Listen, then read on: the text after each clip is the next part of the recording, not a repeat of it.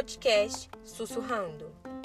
No episódio de hoje, abordaremos sobre a temática do Estatuto do Idoso, assim como suas atribuições do direito à saúde. Durante nossa trajetória como discentes e participantes do meio social em que somos inseridos, compreendemos que o SUS é um direito de todos, assim como a assistência é para quem dela precisar. No dia 1 de outubro de 2003, foi sancionada a Lei nº 10.741, na qual é instituída o Estatuto do Idoso, que é destinado a regular os direitos assegurados às pessoas com idade igual ou superior a 60 anos. Ao falarmos na pessoa idosa, hoje no país, é importante salientarmos o artigo 2 do Estatuto do Idoso, que dispõe das seguintes informações: o idoso que goza de todos os direitos fundamentais inerentes à pessoa humana, sem prejuízo da proteção integral do que se trata esta lei, assegurando por lei ou por outros meios todas as oportunidades e facilidades para a preservação de sua saúde física e mental e seu aperfeiçoamento moral, intelectual, espiritual e social, em condição de liberdade e dignidade. Neste capítulo, vamos abordar sobre o direito à saúde que é assegurada a atenção integral à pessoa idosa por meio do Sistema Único de Saúde, que garante o acesso universal e igualitário a toda a população idosa.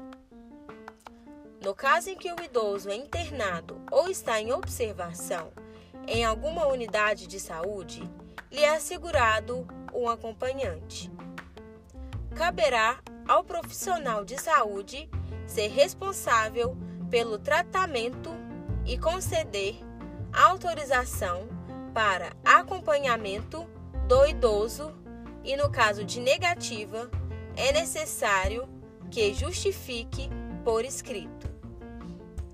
O idoso que tiver com suas faculdades mentais preservadas poderá optar pelo tratamento de saúde que ele fizer mais necessário.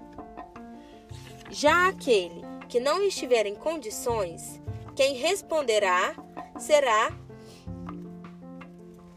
seu curador, salvo quando o idoso seja interditado. O idoso que não tiver um curador, quem responderá será sua família.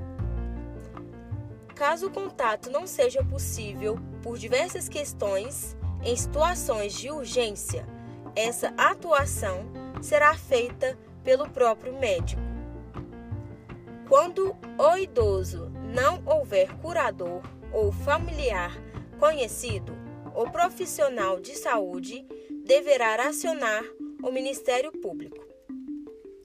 De acordo com o artigo 18, as unidades de saúde devem atender aos critérios mínimos para o atendimento às necessidades do idoso, promovendo o treinamento e a capacitação dos profissionais, assim como orientação a cuidadores, familiares e grupos de autoajuda.